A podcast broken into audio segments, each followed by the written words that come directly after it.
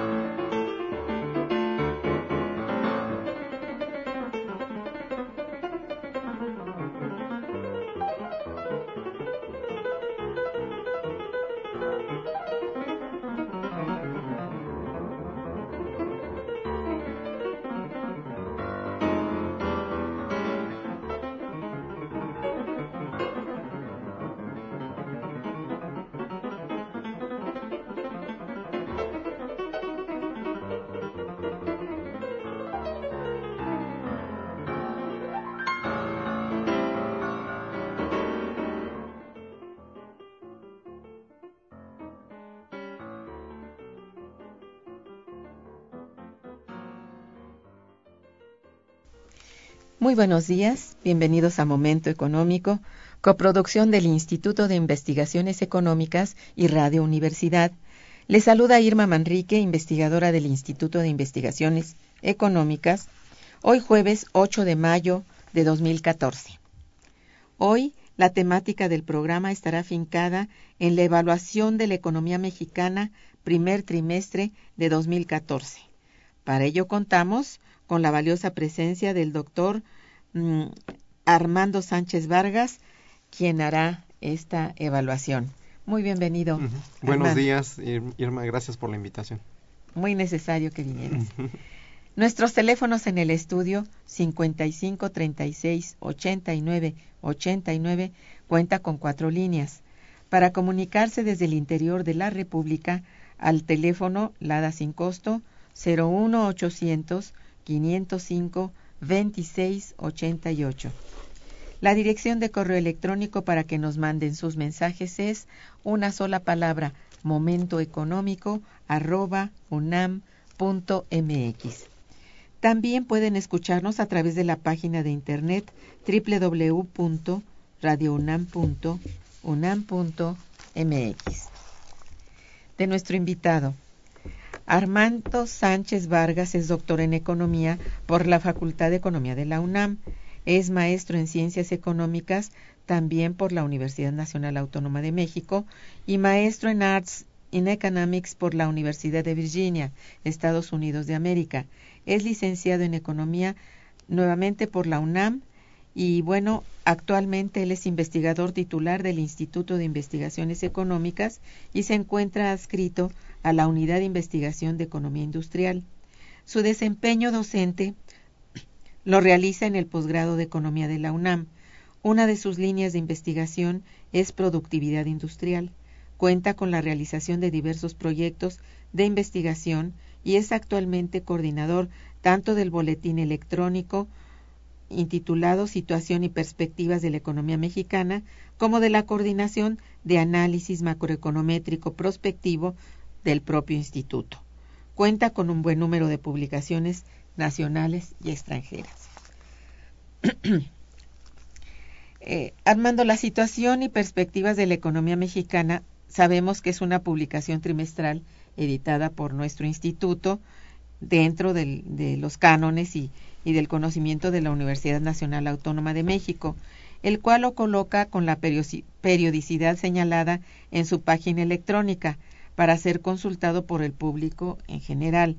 El día de hoy, eh, bueno, como coordinador nos acompañas aquí para hablar justamente de mm, el actual, bueno, del primer trimestre del año y hacer el análisis de la economía y una vez concluido pues este periodo de tiempo, pues saber qué, qué perspectiva también tiene trazado tu departamento, ¿no? Te pido por favor que empieces a hablarnos un poco acerca de cómo está estructurado la publicación, cuáles son los sectores económicos que comprende y qué datos ofrece su anexo estadístico. Ah, sí. Eh, antes que nada, buenos días a tu auditorio. Eh, y gracias por la invitación, como ya había comentado.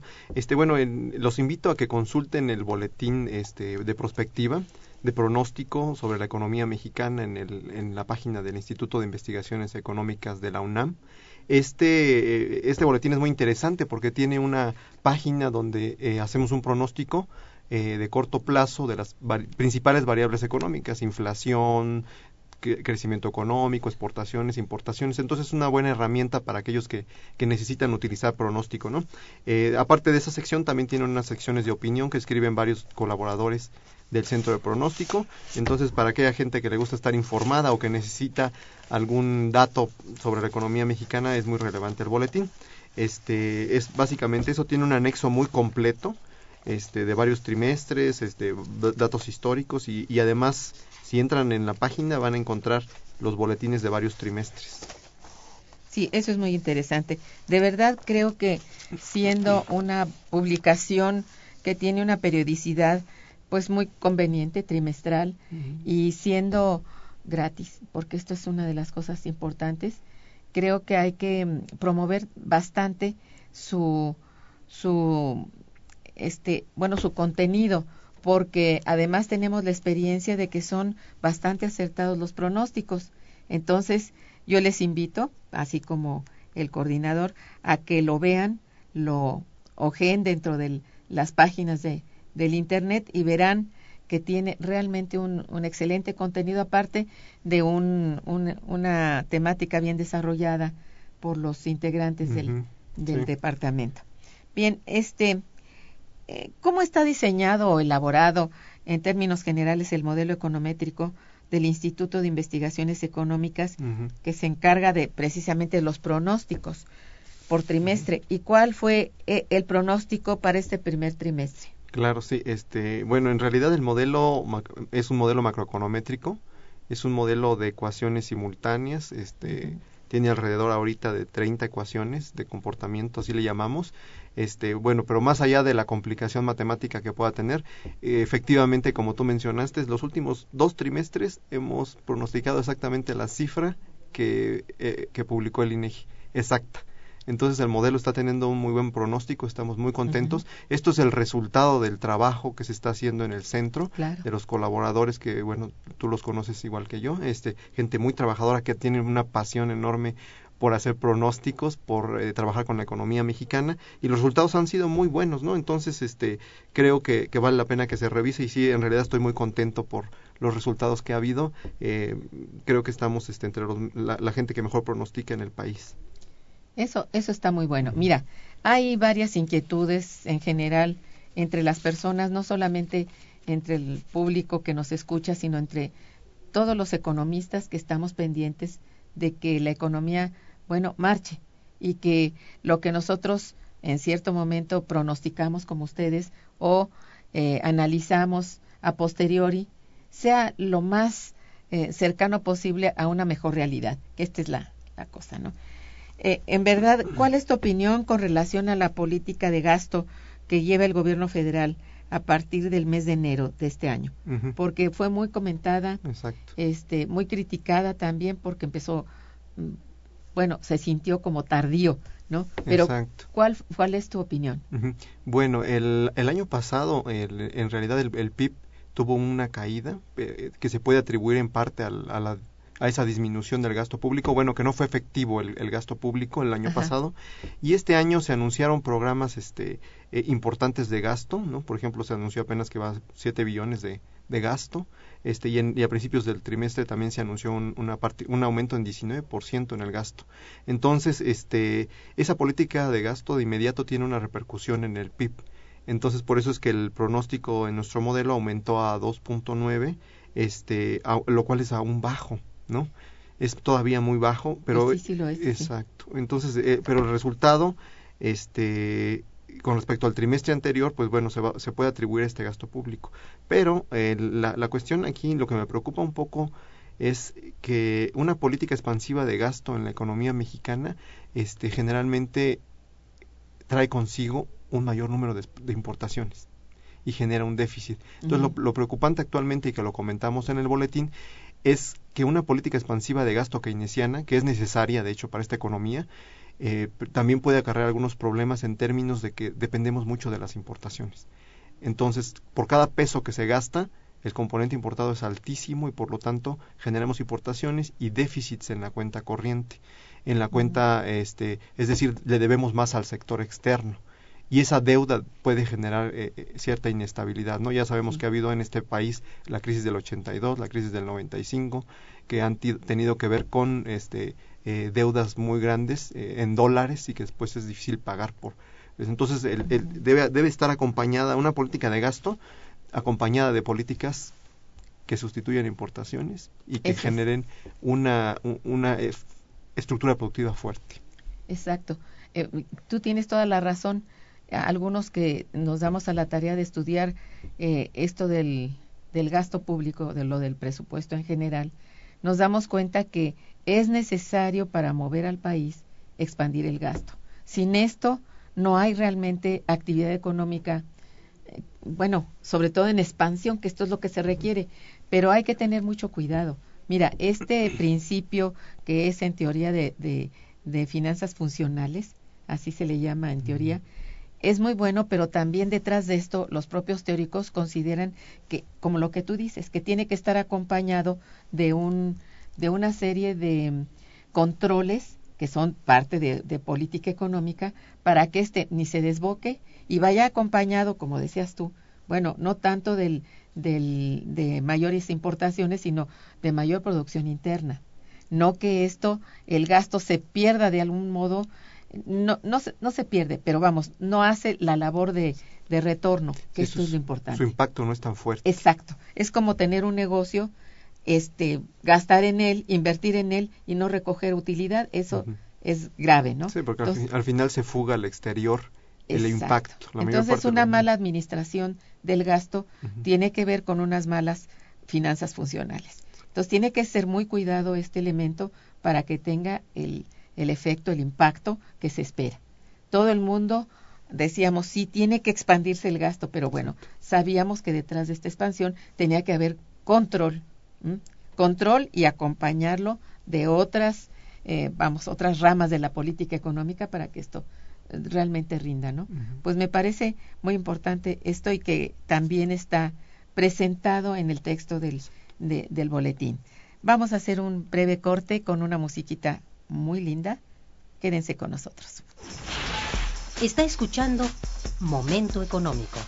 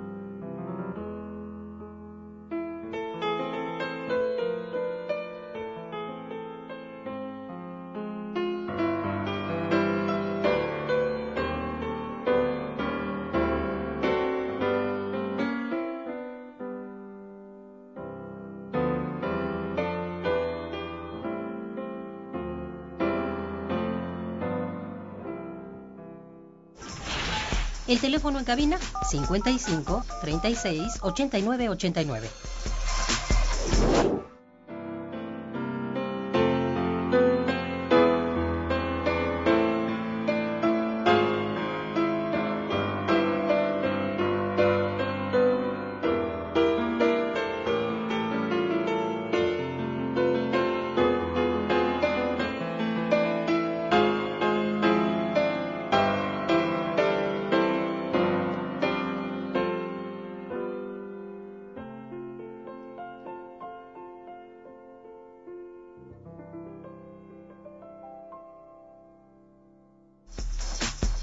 Continuamos en Momento Económico. Bien, eh, ¿cuáles son, digamos, a tu modo de ver? Porque si estamos en ese punto en que es necesario expandir el gasto porque, vamos, necesario lo lleva todo consigo, ¿no? Es necesario. Sin esto no marcha la economía. Estamos en un estancamiento ya peligroso. Entonces hay que salir, sí, nada más que hay que salir con mucho tacto. ¿Qué cambios estructurales en nuestro aparato productivo mm, tú crees que deberían instrumentarse? Es decir, el lento crecimiento, ¿qué lo caracteriza? ok. Sí, en, en, realidad, como tú mencionas, eh, la economía mexicana está muy ligada al gasto público y ya se probó el año pasado, ¿no? Se deja de gastar, se deja de crecer. Sin embargo, eh, eh, los puntos porcentuales que obtenemos de crecimiento económico y de bienestar por cada peso que se gasta cada vez son menores porque no hay un encadenamiento. O sea, gastamos, pero se importa. O sea, estamos fomentando el crecimiento de otras economías, no de la, de la economía nacional. Entonces hay que encadenar ese gasto hacia, la, hacia, hacia los productores locales. Lo, cual es muy complicado dado que las cadenas productivas en México han sido este se han desestructurado en los últimos en las últimas dos décadas al menos. Entonces aquí es importante que eh, estos cambios o estas eh, reformas estructurales o cambios estructurales impulsen el aparato productivo mexicano. Es decir, eh, hay que cuidar desde la pequeña y, pequeña y mediana empresa hasta los industriales medianos, ¿verdad? Este, Sabemos que, por ejemplo, la, la, industria grande tiene su propio ritmo, tiene su dinámica. Este, ellos generalmente eh, su dinámica es alta, es fuerte, son exportadores por vocación. Entonces el, gobierno mexicano debería de enfocar sus esfuerzos a promover a los sectores menos competitivos, menos este, eh, encadenados, para que puedan eh, atar sus, sus, incentivos de productividad y todo esto a, a, a estas políticas de gasto de gobierno, ¿no? Entonces hay que tratar de hacer esos, ese tipo de encadenamientos, eh, obviamente fomentar la competitividad y la productividad y eso no se puede hacer más que con gasto en ciencia y tecnología, innovación, este, y, pero lo más importante, estas empresas tienen que empezar a vender porque para que ellos puedan empezar a crecer y empezar a invertir en ciencia y tecnología, en este tipo de cosas, tienen que empezar a dinamizarse. Entonces el, gobierno mexicano tiene que, que voltear a ver hacia una política industrial, al diseño de una política industrial y cómo insertar, cómo conectar una política agrícola, ¿verdad? De, que provea los insumos a esa a esa industrial. Entonces hay que hay que recomponer ese esa, ese tejido productivo que se ha deteriorado en los últimos 20 años. Efectivamente digo, el cambio realmente tiene que ser estructural, como decías tú, y el cambio viene de todos los sectores, desde el agrícola, el, sector primario, digamos, pero particularmente con el sector productivo, con el sector de, de industria de transformación y todo esto, que se perdió.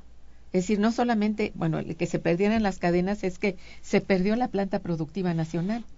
No es nacional lo que está funcionando y lo que funciona pues son maquiladoras este país decidió, eh, no todo el país, pero se decidió en política económica seguir la vía de la maquila y ha sido bastante triste el resultado. Entonces hoy la reconstrucción de ese tejido, como tú bien lo dices, tiene eh, que ver con una serie de cambios, de cambios estructurales reales, importantes, no tanto como lo que se viene ahorita y se critica mucho el tipo de reforma estructural que se está instrumentando tanto desde el punto de vista eh, financiero como desde el punto de vista fiscal. Ahí es un punto nodal y no ha dado el resultado apetecido porque no se ha tenido el, bueno, no se han dado los pasos suficientes y valederos para que en política fiscal realmente pague más el que más tiene.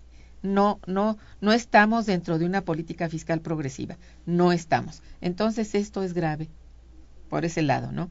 No tenemos tampoco la vía de financiamiento necesaria para toda esta planta productiva que es tan pequeña, porque es de pymes. Entonces, esta, por su mismo carácter de pequeña, no tiene el aval suficiente para recibir el financiamiento bancario. Entonces, si no es la banca de desarrollo, no hay cómo levantarla. Y no se ha dado tampoco el cambio fuerte en términos de, de, financiamiento de instituciones financieras que se requiere en el país. Entonces, sin la fuerza que lleva lo estructural, pues estamos allí, eh, como se dice eh, vulgarmente, en reformismos que a ningún lado llevan. Más bien se vuelve vicioso el círculo y no, no, no vamos a nada. Tú estás expresando que el PIB creció muy poquito. La expectativa era grande respecto al gasto grande que se hizo y no se dio. y ahí se muestra. Se está fugando, el, el, impacto neto se está fugando del país. Entonces al final del día hay que, generar, encadenar la política de gobierno, que es de gasto público y de ingresos, encadenarla a los sectores productivos, que se, que se generen los incentivos para que se para que se fortalezca el aparato productivo nacional. Que se haga esta esta este política de arrastre que normalmente se espera, que ante la inversión pública la inversión privada vaya detrás. Hay una gran desconfianza, hay no sé qué, no está totalmente funcionando esto, ¿no? ¿Tú cómo crees que debieran ser reestructuradas la política industrial y agrícola para, bueno, coadyuvar a, a un mejor desarrollo? Sí, en realidad este es una eh, es un tema bastante complejo. Sí, sí. Este, yo creo que una, es, es eh, en México tenemos mucha gente que puede trabajar en este, expertos en política industrial y política agrícola que pueden ofrecer, este, que pueden ofrecer buenas ideas. Yo solamente voy a, especificar algunas ideas que tengo por ahí, que no creo que resuelvan el problema, pero al menos son algunas propuestas. Este, a mí me parece que este, lo primero que se tiene que hacer es eh, voltear a, mirar a las pequeñas empresas y medianas, a ese sector que hemos tenido abandonado, ¿no? Y que se debe de encadenar el, eh, la política de incentivos del gobierno en, estas en estas áreas. Eh, por ejemplo en, en, la parte financiera no las, eh, las, estas empresas carecen de acceso al financiamiento. Estas empresas este no hay no hay muchos programas que, que les permitan contar con la mano de obra capacitada. Este por otro lado los salarios son muy bajos no hay el incentivo a, trabajar en la parte productiva etcétera. Entonces el gobierno tiene que echar a andar toda la maquinaria la maquinaria de política económica para poder este, impulsar a las, a las pequeñas y medianas empresas con, con proyectos grandes de gran escala, de gran calado, este, pero además eh, invertir en aquellos proyectos que ofrezcan una rentabilidad de mediano y largo plazo, porque por ejemplo podemos construir carreteras que conectan, pero también podemos al mismo tiempo este, invertir en infraestructura industrial, podemos este, eh, apoyar a estas empresas para que puedan empezar a, a aumentar sus ventas, etcétera. Hay una serie de medidas, pero el, el gobierno debe realmente de, de, de, de, estar consciente que no solo es una política de gastar. O sea, hay que gastar porque es necesario y es importante en esta economía, pero es un gasto que vaya enfocado a impulsar a los sectores que van a ser más rentables en el largo plazo para este país. Y es la industria y el campo el campo, ¿cómo lo podemos vincular? Pues tiene que ser el sector que le dé los insumos, le provea los insumos a la, al, al, sector industrial y eso no existe, ¿no? Entonces es... Se perdió hace mucho. Sí, los programas de, de tipo asistencial este, creo que deben de, de, de cambiar, de, hacer un viraje hacia programas de tipo productivo en el campo y además encadenados al sector industrial. Es decir, más vale darle empleo, a los campesinos que darles bolsas con con este víveres, ¿no? Sí, ¿no? Esto tiene que cambiar, tiene que cambiar, no que se pierda la política social, no, pero darle el carácter empleo este complementario a, a dar empleo. Y esto es crecer en infraestructura. Sí, definitivamente. Mira, es muy notable al consultar el boletín el, la diferencia que hay, que es muy grande, entre el periodo, el primer trimestre de 2013 al de ahora, de 2014. ¿A qué se debe? Digo, ah, porque ese es mucho. ¿eh? Sí. Bueno, el pronóstico de este trimestre creo que va a ser un poco más bajo del 2.9, este, pero sí hay una diferencia muy grande y se atribuye al gasto público. Efectivamente, el, el, el, desembolso que se hizo en el primer al principio de este año es, es lo que va, va a, a mejorar el, el crecimiento económico. Sin embargo, también va a aumentar el déficit comercial. Entonces, Eh, sí, a- es que final- está, está difícil. Ajá. Sí, como que para tapar un hoyo tienes que destapar otro. Sí, está, está duro, pero si se trabaja en conjunto, que es lo que estamos diciendo desde el principio, yo creo que sí se puede. Todo se puede, Exacto. pero la toma de decisión tiene que estar en los que manejan la política Exacto. económica desde arriba. Una estrategia integral. íntegra. No puedes ver un solo aspecto. Hay que ver que el gasto es importante, pero hay que cubrir las otras áreas. Sí, ¿no? por supuesto, sí. Bueno, uno de los sectores más importantes que, bueno, lo vemos en el boletín, mm, es el empleo. Y de acuerdo con la información que han obtenido, se espera una generación de empleos para este año, eso se dijo, ¿no? De Ujú. 612 mil y también una tendencia a la baja en el consumo privado, la cual podría, pues, ser más bien, este, grave, ¿no? En la situación del mercado laboral. A ver, háblanos un poco de esto, porque es muy complejo este asunto, pero habría que entenderlo en su en su base, ¿no?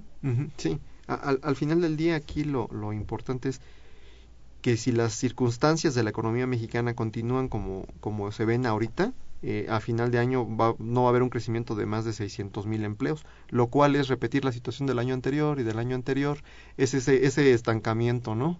Eh, donde estamos estables, eh, con inflación controlada, con eh, todas las, las variables macroeconómicas estables, pero el problema es de que la economía está en punto muerto, ¿no? No se generan los empleos que se requieren, gran informalidad, pobreza, por lo mismo no hay un consumo de bienes y no y la y la industria que, que provee esos bienes, la, la industria local no crece.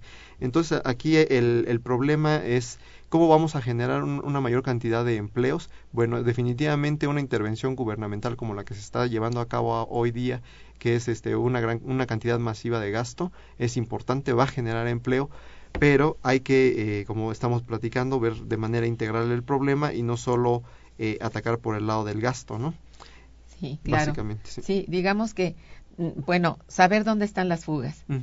Yo creo que eso no es tan difícil, pienso yo, y, y, y sí se puede este, corregir.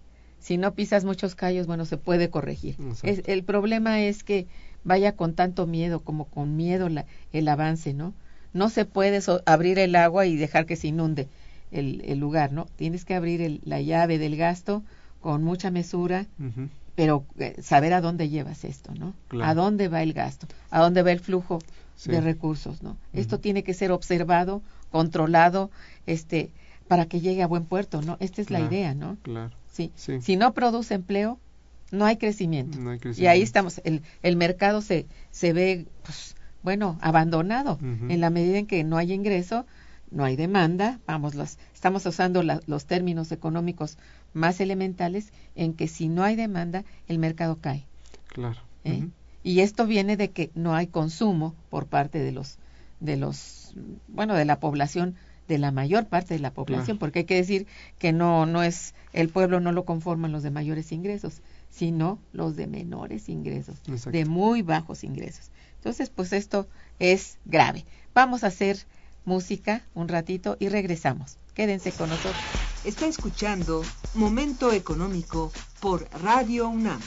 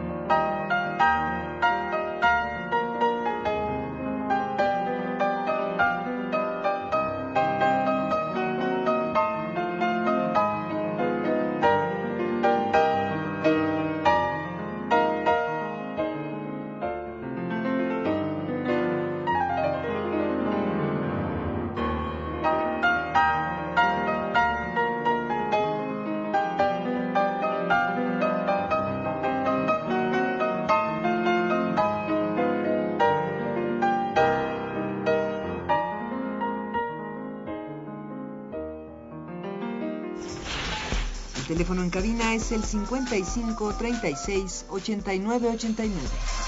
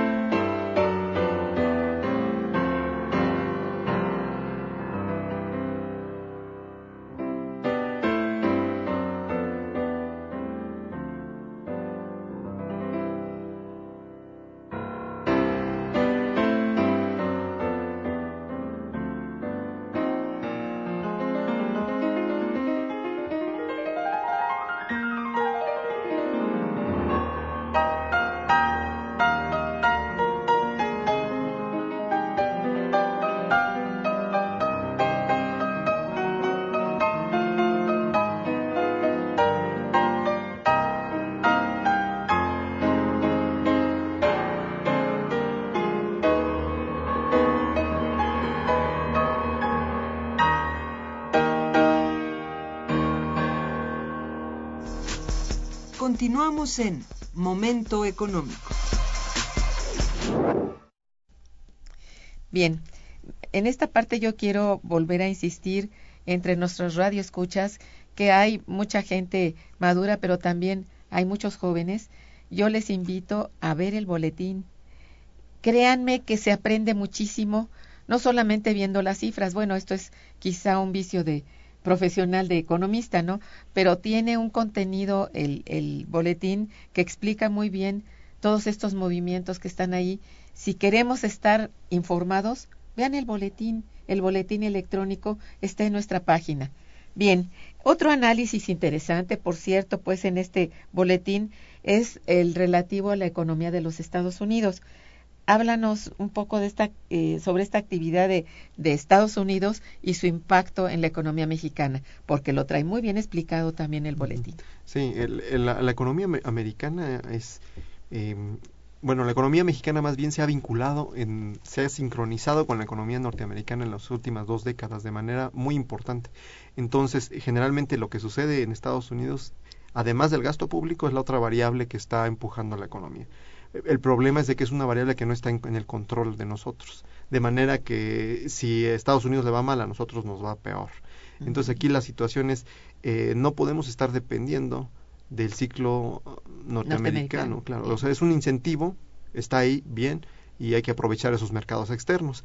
Eh, pero el problema es de que cuando que no podemos estar a los vaivenes de la economía norteamericana y por eso es que es importante que las variables que se pueden controlar en este país sean utilizadas. No, el mercado interno mexicano podría ser una fuente potencial de crecimiento económico mucho mayor que la que nos da la, economía norteamericana y está completamente desaprovechada. Tenemos una economía este, en la informalidad, como tú dices, con niveles bajos de consumo, con este, etcétera, no todo ese tipo de cuestiones que hacen que, estemos aprovechando una fuente de, crecimiento económico. Es cierto. Y, y bueno, en esto eh, has hablado muy bien acerca de ese alto grado de dependencia que tenemos hacia los Estados Unidos, que está en mucho en las decisiones de política económica de hace ya tres décadas. Y esto, mm, bueno, fue de una manera mm, este, pensada, planeada, que así fuera. ¿eh? Esto de unir nuestra suerte en un mercado de libre comercio en donde el, todo tiene el, comercio menos libre, en realidad eh, nos han hecho abrir eh, la economía, es decir, quitar toda protección, y esto fue grave, porque no fue gradual ni fue pensada, parece que estaba ideada por los enemigos, porque se quitó toda protección, bueno, naturalmente todo lo que este país producía eh, desapareció. Entonces, tiene que ser eh, rearmada, reestructurada eh, la economía nacional, pensando, como tú dices, más a partir del mercado interno, porque esto es la clave, que el mercado interno se expanda y esto por sí mismo da, da los, los excedentes suficientes como para, bueno, exportar. Que no sea la, el leitmotiv el que haya que exportar, porque ese es el leitmotiv de la economía nacional y por eso todo es para exportar a través de, maquiladoras, porque pues hay Dios, y de empresas que están dedicadas específicamente a la exportación. Esto no es malo, es bueno, pero buena parte de esa de esas divisas que entran, como tú mismo dices, la generación de divisas. las divisas no se quedan, no se quedan, se queda una parte muy pequeña de, de esa venta en el país y lo demás se, se, Sí. se sale del país, ¿no? Sí, el sector exportador es importante porque genera divisas. Claro. El, el problema es de que la cantidad que deberíamos estar generando es poca porque la producción este, implica muchas importaciones. Por de hecho, el saldo neto de exportaciones siempre es negativo, ¿no? Así es. Tenemos ya, bueno, un desequilibrio estructural de la balanza de pagos Exacto. que se va a, a mirar, a observar básicamente en la cuenta corriente, es decir, donde están las exportaciones e importaciones de mercancías y servicios, que se presupone que esto es lo que da movimiento a la actividad eh, eh, económica. Exacto. Bueno, pues esta actividad económica está eh, más bien hacia afuera que hacia adentro. Una, sí, una estrategia, una estrategia integral tendría que ver los dos lados, ¿no? Tendría que ver Así cómo nos volvemos más competitivos por el lado de la oferta y generamos más divisas, pero por el otro lado también cómo por el lado de la demanda aprovechamos eh, el gasto público, aprovechamos el mercado interno como sí. motores del crecimiento económico. Por supuesto. Sí, esto es, es necesario mirar hacia adentro. Esto es una cosa que, que todos debemos tener en cuenta. No solamente como mm, hacedores de política económica, que son los que están en el gobierno, ahí hay un, todo un gabinete encargado de esto, sino bueno, los que estudiamos los fenómenos, pero también quienes somos simplemente pobladores del país, consumidores y bueno, bien criticones, porque sí nos corresponde hacer la crítica, pero hay que saber qué nos, qué no hacemos dentro de este, porque también consumimos más bien cosas del exterior que cosas de dentro. Pero también nos podrían decir por ahí que, que produce el país, ahí estaríamos en una aprieto. Eh, sí, Exactamente. antes sí, en un momento dado sí hubo una producción suficiente, hoy no. Y hemos perdido el pie an- incluso de aquello que era fundamental, que es la seguridad alimentaria. Ah, eso es importante. Pues, bueno, ah, mira, tengo unas llamadas de nuestros radioescuchas que voy a atender con tu permiso. Eh, Carlos González Márquez, que te felicita y felicita al programa, dice, sería prudente que se tomara la matriz insumo-producto que incluye en el sector primario, secundario y terciario en las políticas que se toman por los- las secretarías de Hacienda, de Gobernación, de Economía y otras para lograr un mayor crecimiento económico del país. Efectivamente, el uso de esta información es vital, ¿no? Para que poder diseñar una estrategia integral. Porque esa, ese tipo de, de instrumentos, matriz, insumo, producto, te permite ver el completo de la economía y no, no focalizarte en un solo sector. La economía es vista de manera integrada, ¿no? Tenemos nuestro sector externo, nuestro sector interno, eh, está ahí, en, ahí podemos, es como el mapa de la economía, es definitivamente un Muy instrumento importante. que debería de retomarse, ¿no? Sí. Su utilización para el diseño de estrategias de política nacional. Así es. Y bueno, si uno conoce eh, lo que es la matriz insumo-producto, porque supongo que es una persona que conoce la sí, matriz, claro. bueno, él se dará cuenta de que no están inspirándose necesariamente en la matriz, ¿verdad? Estamos viendo, y este es un fenómeno, bueno, del capitalismo en general, que el sector terciario se lleva la tajada mayor eh, dentro del PIB. Aún esto puede ser bien utilizado por el país.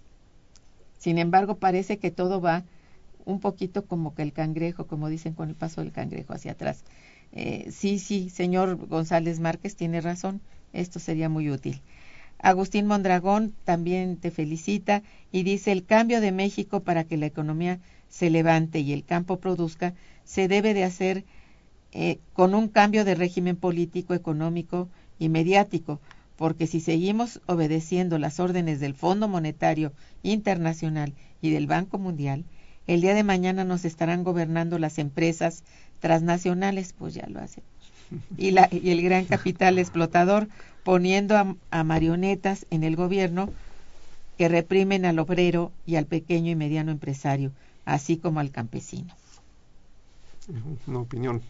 Sí, pues sí, y muy respetable y pues tiene mucha razón. Exacto. Eh, el licenciado Avilés también felicita al programa y al invitado y dice, hay que echar a andar la planta productiva y levantar el campo.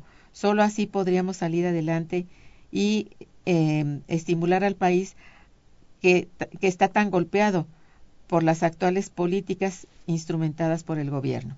Pues sí, él está Sí. eh, con nosotros en esto, ¿no? En realidad se requiere una redefinición, ¿no? De mucho, de, de, de la política. estructurarla de manera integrada, con visión de largo plazo y eh, retomar instrumentos que han sido abandonados precisamente por tener esa visión eh, eh, de, un, de un esquema totalmente exportador, ¿no? Creo que hay que mantener el esquema exportador, pero voltear al, al mercado interno y integrar las dos cosas, no son cosas separadas. Mira, ya lo han hecho países de, de más o menos este pares de México que bueno tienen más o menos el mismo el mismo grado digamos de, de desarrollo como son los países latinoamericanos pero Brasil Argentina y otros se han dedicado a hacer crecer su mercado interno es más han dado empleo suficiente eh, vamos no sé necesariamente si son eh, este sueldos muy buenos o salarios muy buenos, pero pero sí están dando empleo y eso les está dando el mejor resultado del mundo, Exacto. que son muy buenos competidores en términos de de bueno, precisamente del comercio internacional. Entonces están teniendo mejores resultados que México. Sí, porque en realidad una estrategia apropiada es en aquella en la que aproveches lo más posible los beneficios del comercio Sí. internacional, Sí. pero que no descuides la, la parte interna, ¿no? Es esto lo que tanto tú como yo en, es- en este momento creemos que, que podría ser el, el punto de partida. No perderse, es que tiene que ser a partir de hacer crecer dentro al país, ¿no? Y esto, bueno, se lo va a agradecer cada uno de los mexicanos, ¿no? Exacto. Bien, este, ¿cómo observas el, el poder adquisitivo? Bueno, ya casi resulta obvio, ¿no? De los mexicanos y cómo se comportará por lo menos aquí a corto plazo. ¿Piensas que crecerá? El, el poder adquisitivo sabemos que va, ha, ha venido a la baja en los últimos 20 Sí, años igual. Ha sido el, el, el salario mínimo es solo una ilusión, no alcanza para nada. Este, pero este, eh, en la- en, digamos, la inflación en este año por lo menos se va a mantener arriba del 4, este, pero, la, pero no, como no va a aumentar el, digamos, la, la oferta de plazas de trabajo bien, bien remuneradas, pues en realidad el mercado interno seguirá deprimido, ¿no? Es, eso es una cosa que, que es básica y por lo tanto el consumo y eso genera una, una, una economía que está en, cre- en crecimiento muy lento, ¿no? Sí, sí, el crecimiento es, es muy bajo. La verdad es que, bueno, decir que está creciendo porque crece un punto uno es, es muy, muy malo de, de plantarse en este punto de vista porque realmente no está creciendo la economía y eso es muy peligroso. Vamos, nos cansamos de decirlo eh, tanto en este programa que creerán que ya tengo aquí un cliché. No, es que es la verdad. ¿eh? Y todos los, eh, por lo menos todos los integrantes de nuestro instituto, todos los que tratamos cosas de economía nacional, pues vemos con tristeza que no, no se ha logrado crecer en la medida necesaria. Ya no tanto esplendorosamente, pero sí, vamos, que veamos poco a poco el cambio, pues el cambio no está presente. Exacto. Y al parecer, por el poco resultado que van teniendo las dichosas reformas estructurales, pues este mm, hablar de reforma estructural así a la ligera no es bueno. Yo creo que la reforma estructural es mucho más que ciertos cambios y ciertas transformaciones, un tanto para dar, eh, no sé, eh, por su lado, digamos, al gran capital o qué sé yo, a los bancos, porque esa es la impresión que tiene la mayor parte de la población mexicana. Y tienen toda la razón. No se le pone coto a esa ambición desmedida de los bancos y bueno, pedir prestado a un banco es bueno, casi suicidarse, ¿verdad? Entonces, es malo que no tengamos una intermediación financiera correcta, porque sin esta es muy difícil echar a andar también la Exacto. economía. Si el gasto público está laxo y está laxo el financiamiento privado, em, es difícil. No hay gasto. Sí. No hay gasto. De Bien. hecho, de hecho, me gustaría comentar que Sí. en realidad el pronóstico para este año, del 2014, es alrededor del 3% de crecimiento, con las circunstancias actuales. Ahora, esto podría cambiar si el gobierno reactiva esta política de gasto. Podemos crecer un poco más y yo creo que, eh, que Sí. sí se está planteando porque se anunció un gasto tremendo, ¿no? De Sí, 7 sí. billones. Este, yo creo que eso, eso puede cambiar este pronóstico de 3%. Entonces, así como una decisión del gobierno de cambiar el gasto para impulsar la economía, eh, puede ser bueno porque puede hacer que nuestro pronóstico de 3% suba un poco más. También se deberían de tomar medidas eh, que generen más divisas, otras medidas que, que encadenen a la, a la- a la industria nacional, medidas más menos de política económica, más de política industrial, más de apoyo al tejido productivo de este país para que aseguremos que cualquier política económica de gasto eh, tenga, tenga mejores resultados. Gastamos más, pero con mejores resultados. ¿Por qué? Porque eh, tenemos una, una máquina eh, local que está generando más producción y más empleo y bienestar. Sí, aquí podremos decir que realmente hay una ineficiencia en el ejercicio del gasto. Y esto es motivo de muchos análisis, por lo menos para nosotros, en que descubrimos que dentro de esta ineficiencia hay mucho vicio administrativo, ah, corrupción, etcétera, que da tristeza decirlo, pero es así. Cuando hay un gasto aprobado y este no se ejerce, pues digo, ¿de qué estamos hablando, no?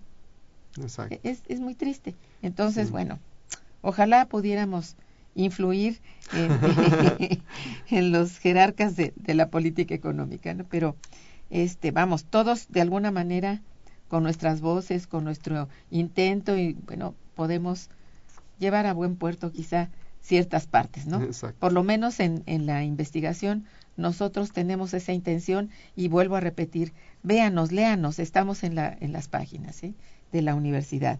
Carlos González Márquez también te felicita, dice, en nuestro país los empresarios deben tomar en cuenta lo que ha pasado recientemente en Venezuela, donde el salario mínimo ha aumentado un 30%.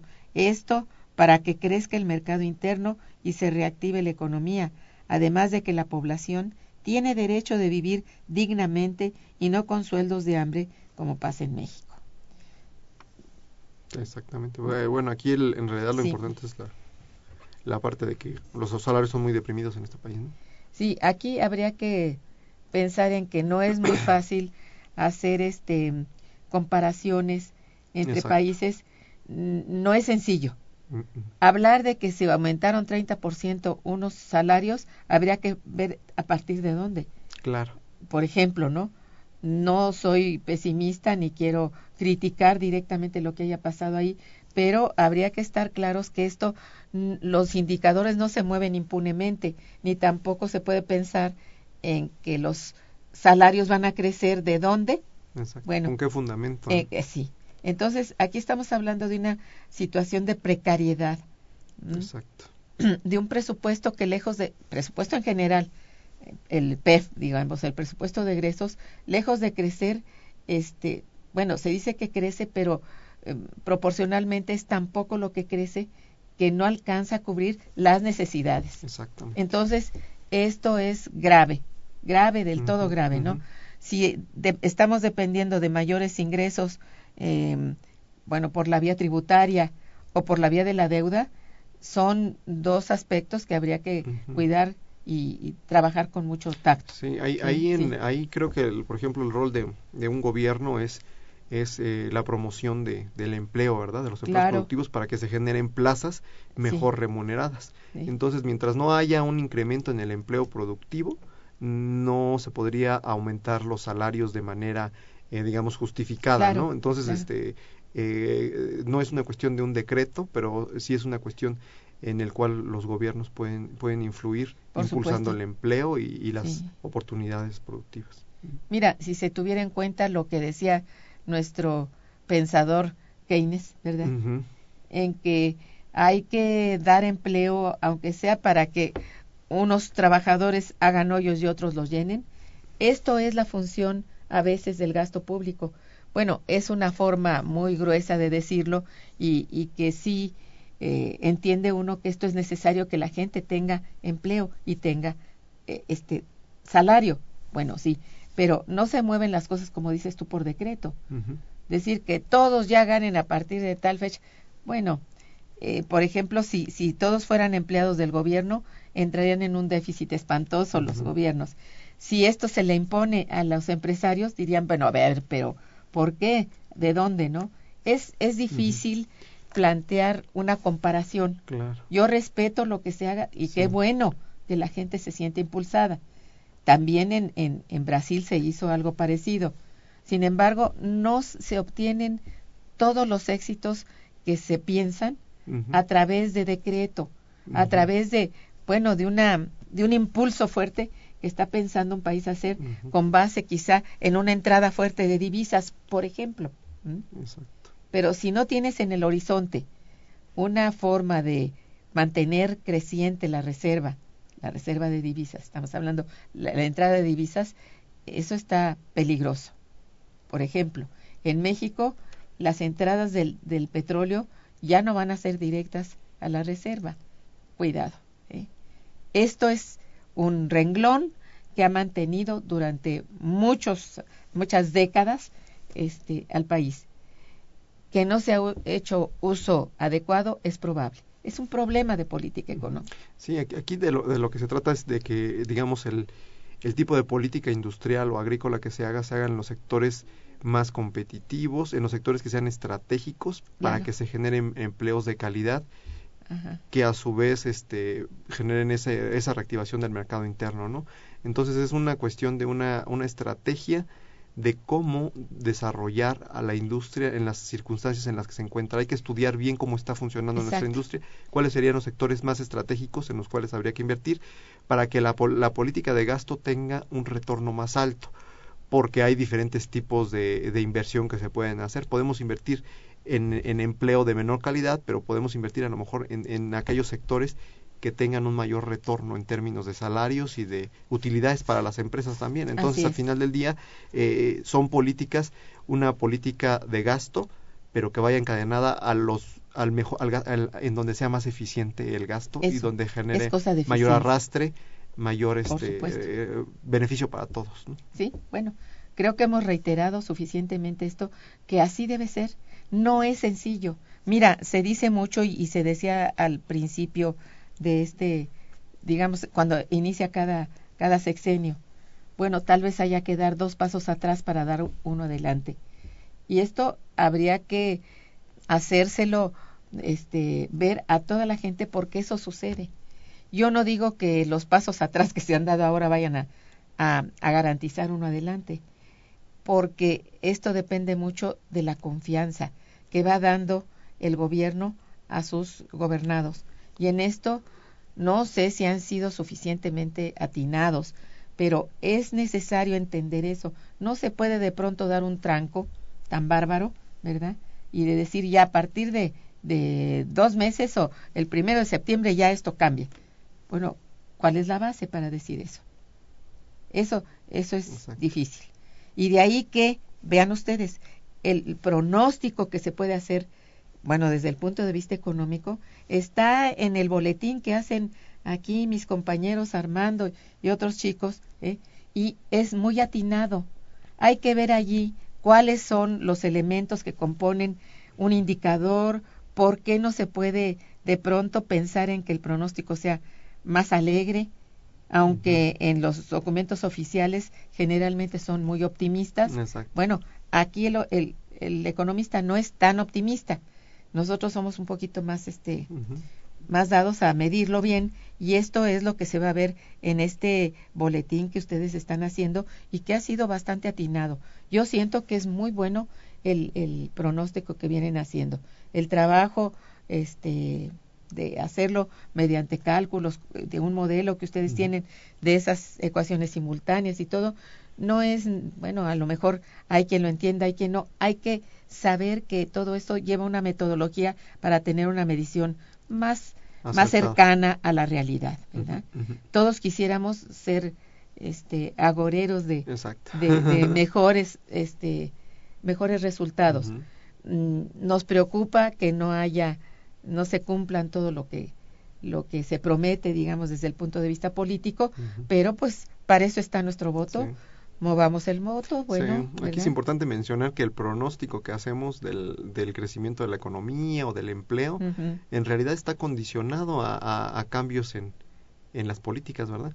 Entonces, ojalá que, el, que este pronóstico bajo de la, de la economía mexicana, de crecimiento bajo del empleo y la economía mexicana en general, pues eh, eh, fallemos, ¿verdad? Y que, y que se hagan las modificaciones de política económica necesarias para que aumenten esas perspectivas de crecimiento. E, en una apreciación así final y general de lo que tú tienes ya como, bueno, con los cálculos que hicieron y todo esto, eh, ¿cuáles serían tus apreciaciones de este primer trimestre? A ver, así haciendo el qué está bueno, qué no. Así para en términos generales este decir que Sí. el boletín sí lo dice. Claro, sí. E- En general lo que queremos resaltar es, eh, gen- generalmente los pronósticos oficiales al principios de año estaban diciendo que iba a- íbamos a crecer alrededor del 4% en Ujú. todo el en todo el año. Este nosotros siempre estuvimos mencionando que era iba a ser mucho más bajo. Este, de hecho estamos estuvimos en la, en la parte un poco más baja. Este este semestre, este primer trimestre estamos augurando por debajo del 2.9% con base en el modelo que tenemos. Eh, sin embargo, creo que va a ser un poco más bajo todavía Todavía. para este trimestre.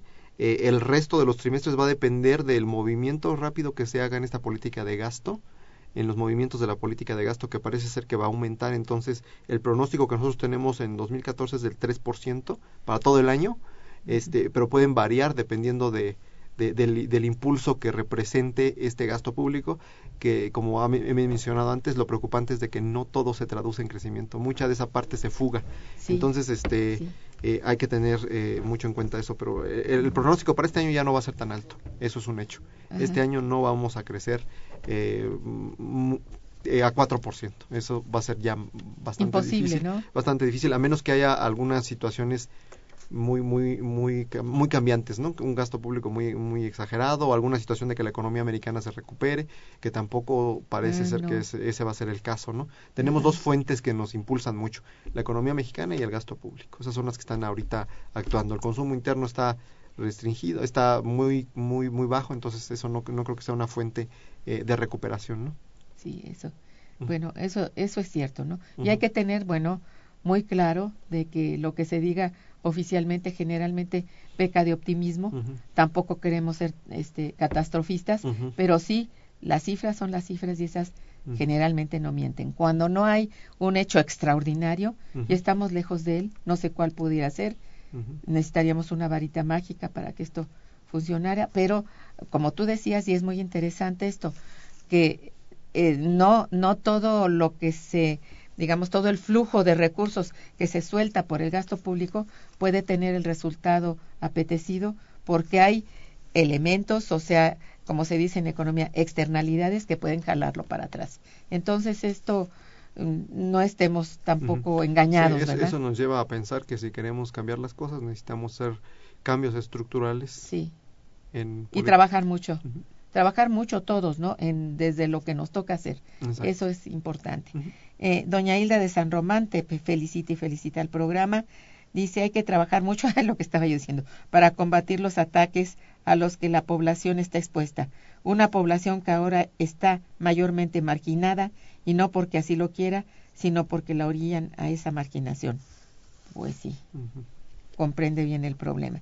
Don Jorge Fernández, también felicitaciones, dice, al programa por crear estos espacios de análisis en donde nos explican los asuntos de mayor relevancia para entender los problemas por los que el país atraviesa. Le agradezco a don Jorge. Pues bueno, este, eh, desgraciadamente el tiempo se nos agotó y, y bueno, más allá de lo que es un buen deseo, está un buen cálculo. Esa- Entonces, yo creo que esto es- sí. Entonces, este, felicidades por el Sí, boletín.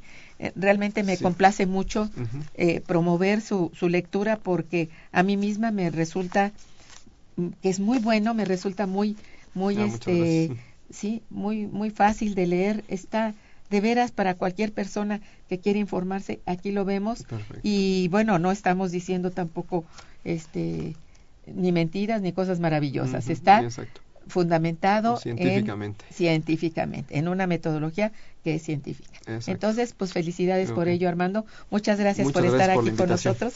No, queremos que vengas mucho en cada en cada boletín que nos digas que vamos mejor. Ah, ojalá que así sean las cosas. Así es. Muy bien, pues te agradezco mucho, agradezco mucho las llamadas también de los radioescuchas y eh, quiero decir que agradecemos en los controles técnicos a, a Gerardo Zurrosa en este día, a la colaboración en la producción de Santiago Hernández de Araceli Martínez y eh, una servidora que coordina y conduce les desea, como siempre, un muy buen día y un mejor fin de semana. Gracias. Finanzas, Momento económico. Radio UNAM y el Instituto de Investigaciones Económicas presentó Momento Económico.